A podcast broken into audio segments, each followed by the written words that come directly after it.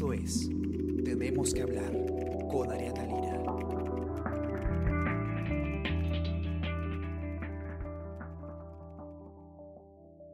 Hola a todos, ¿cómo están? Espero que estén teniendo eh, una buena mañana de inicio de semana. Yo soy Ariana Lira y hoy tenemos que hablar de eh, un peligro adicional que eh, encuentran quienes se infectan con COVID-19 y se ven, y, y se ven en la necesidad de atenderse en una unidad de cuidados intensivos. Hay infecciones intrahospitalarias, infecciones que uno que uno adquiere estando eh, eh, hospitalizado, que, eh, son infecciones causadas por bacterias y se han convertido en un riesgo adicional y, bastante preocupante que tienen que sortear pues, las personas que están infectadas con coronavirus. Jorge Fallen, periodista de la sección Nacional, el diario, ha hecho la nota y nos va a contar todos los detalles. ¿Qué tal, Jorge? ¿Cómo estás? Buenos días, Ariana. Bien, gracias por estar en tu programa. No, gracias a ti. Cuéntanos que, eh, porque, a ver, eh, nosotros ya habíamos publicado, el diario había publicado eh, un informe, ¿no? Este fin de semana sobre justamente un número de pacientes que se había contagiado con algunas bacterias bastante peligrosas, ¿no? En, en, dentro de los, de los mismos centros de salud. ¿Qué es lo que has encontrado tú? sí, bueno, eh, en este momento lo que, lo, que estamos, lo que he encontrado y bueno, lo que hemos podido eh, de alguna manera actualizar del reporte publicado el sábado, bueno, a, través de la opinión de algunos expertos, eh, el riesgo definitivamente está presente en, en, las salas UCI y podría de algún modo incrementarse debido a la mayor cantidad de demanda por estos servicios, ¿no? Cabe destacar esto así, eh, estas infecciones por bacterias como el Acinobacter, las pseudomonas y la Klebsiella siempre han estado presentes en estas salas, ¿no? Eh, de acuerdo a estimaciones de la, de la OMS, de la Organización Mundial de la Salud, eh, entre 5 y 10% de pacientes hospitalizados ¿no? cada año eh, contrae una o más infecciones al interior de estos establecimientos. ¿no? Digamos que es algo, algo común, pero eh, que, que, siempre suele suceder en, en, toda, en toda instancia como la SUSI, pero esto se vería, el riesgo se vería un poco reforzado eh, por el colapso de hospitalario y sobre todo la mayor demanda eh, de estas unidades. ¿no? Por lo tanto, especialistas consultados por el diario recomiendan eh, reforzar el protocolo de bioseguridad ¿no? y al mismo tiempo tratar de una manera rápida y eficaz los primeros casos que puedan presentarse para que no suceda, digamos, el brote que, experimentó ATE en estos últimos días, ¿no? ¿Qué, es lo que pasó en ATE? Que ha sido un caso bastante crítico, ¿no? Porque además eran todos, eh, todos eran pues personas que estaban por COVID-19, ¿no? Es el hospital que solamente recibe casos de COVID o sospechosos, ¿no?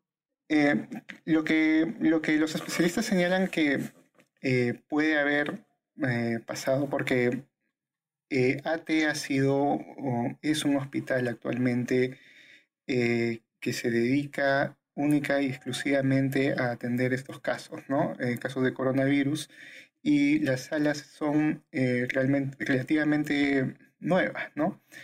Explican que puede, estos, estas infecciones que se han, que se han reportado, ¿no? puede deberse a eh, pacientes que han sido derivados de otros, de, de otros lugares, de otros hospitales donde habría estado presente esta, estas bacterias, ¿no? Pero, o sea, lo más importante es que, bueno, e, es un hecho que siempre suele ocurrir, no es algo nuevo. Sin embargo, ahí eh, está o debería reaccionar, reaccionarse con, con, prontitud, ¿no?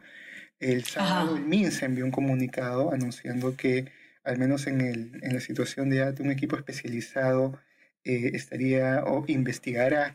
¿Qué fue lo que ocurrió? Y además, ¿no? hemos recibido una comunicación eh, de la Defensoría del Pueblo que también va a solicitar un, informe detallado sobre la situación sanitaria de, este centro, de este hospital.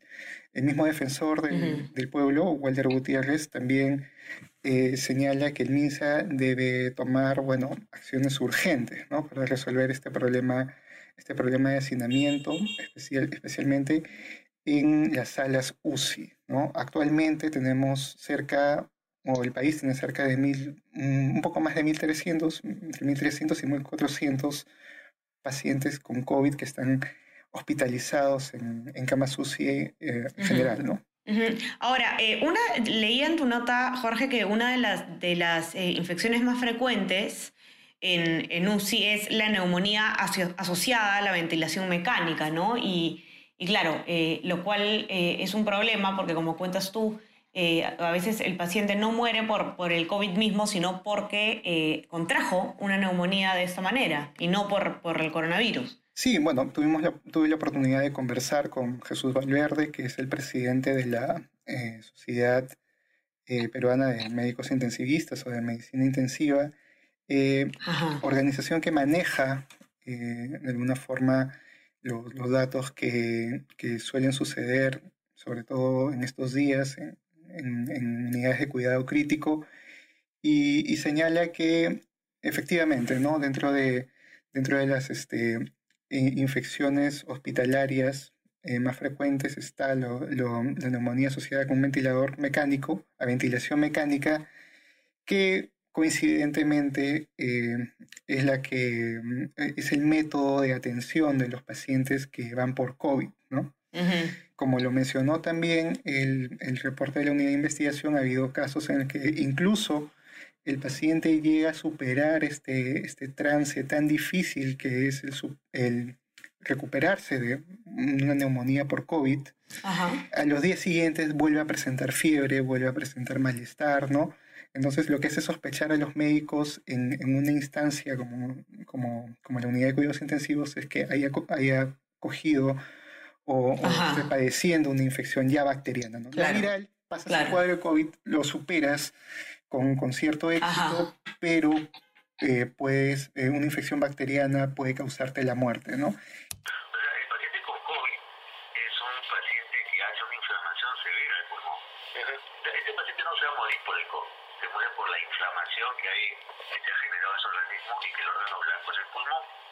Entonces, esta inflamación severa genera daño estructural en el pulmón y es un caldo de cultivo para que ingrese cualquier bacteria se, se posicione en el lugar de una infección severa. Entonces, a veces el paciente no se muere propiamente de la neumonía por COVID, sino se muere por una neumonía agregada, una neumonía bacteriana. Y estos gérmenes que están localizados en la UCI son letales pues, cuando ingresa un organismo como este. ¿no? Este organismo de un paciente COVID es un organismo debilitado y esas bacterias son multirogos resistentes, son altamente peligrosas, la mortalidad es altísima, bueno, varía entre el 50 y el 80%, y eh, incluso los medicamentos son eh, demasiado costosos y al mismo tiempo cada médico eh, debe tener un, o sea, debe, aplicarlos de, de, manera, o lo aplican, lo suelen aplicar de manera, de manera excepcional, ¿no? O sea, tienen que estar perfectamente convencidos, según me explicaba Valverde, que el paciente está sufriendo una de estas, de estas bacterias, ¿no? Así es, no, es sumamente preocupante, sumamente preocupante el hecho de que, eh, como, como señalas tú, eh, una persona que, con coronavirus que esté en cuidados intensivos va a tener que ser eh, auxiliado por un ventilador mecánico y ahora, bueno, no ahora, ¿no? Pero por el tema del hacinamiento se multiplica el riesgo de eh, contraer una infección ya no viral, sino eh, bacteriana, ¿no? Y hay que estar atentos a lo que ocurre eh, ahí. ¿Qué más te decían sobre el tema? Sí, por favor. Un tema adicional, aparte de, bueno, del, factor que has mencionado tú, es que precisamente en, esta época de pandemia hay una... hay una escasez de personal médico, sobre todo especializado, ¿no? Las unidades de cuidados intensivos necesitan eh, un médico especializado en, manejo de ventiladores, en, lo, que ellos denominan intensivistas, eh, enfermeras, intensivistas, eh, personal técnico también que, que, maneje estas condiciones. Y actualmente existe, bueno, el, personal de los hospitales trabaja al 30%, ¿no? Según lo que, lo que se Valverde, trabaja al 30% en general, ¿no? Entonces, el, estándar internacional es que por un, paciente tenga, bueno, a, su, a, su, disponibilidad, ¿no? Eh, o haya una enfermera por, por dos pacientes, un médico por cada cinco pacientes y un técnico especializado por tres pacientes. Pero en, estas condiciones de, pandemia, bueno, los, los, especialistas ven muy difícil que se, que se cumpla este, digamos, este número porque eh, escasea el personal especializado. Sin duda. Eh, no, de verdad que es, eh, es preocupante. Esperemos que no tengamos que eh, esperar a que sea demasiado tarde para que se llame la atención sobre este tema. Es una buena señal que la Defensoría del Pueblo haya pedido información eh, para que se pongan así los reflectores sobre este problema. Los que nos escuchan, eh, no, no se olviden de entrar a leer la nota a nuestra web, elcomercio.pe, para que puedan ver todos los detalles que cuenta Jorge Fallen el día de hoy. Y también no se olviden de suscribirse a nuestras plataformas Spotify, Spreaker, Apple Podcast y SoundCloud para que puedan escuchar este podcast y varios más. Y también eh, suscríbanse, no se olviden, en nuestro WhatsApp, El Comercio Te Informa, para que les pueda llegar eh, lo mejor de nuestro contenido a lo largo del día. Jorge, muchísimas gracias por estar hoy día conmigo. Igualmente, Adriana, muchas gracias por la invitación. Que tengas un excelente día y ustedes también. Cuídense mucho. Bye bye. Esto fue Tenemos que hablar. Esto fue El Comercio Podcast.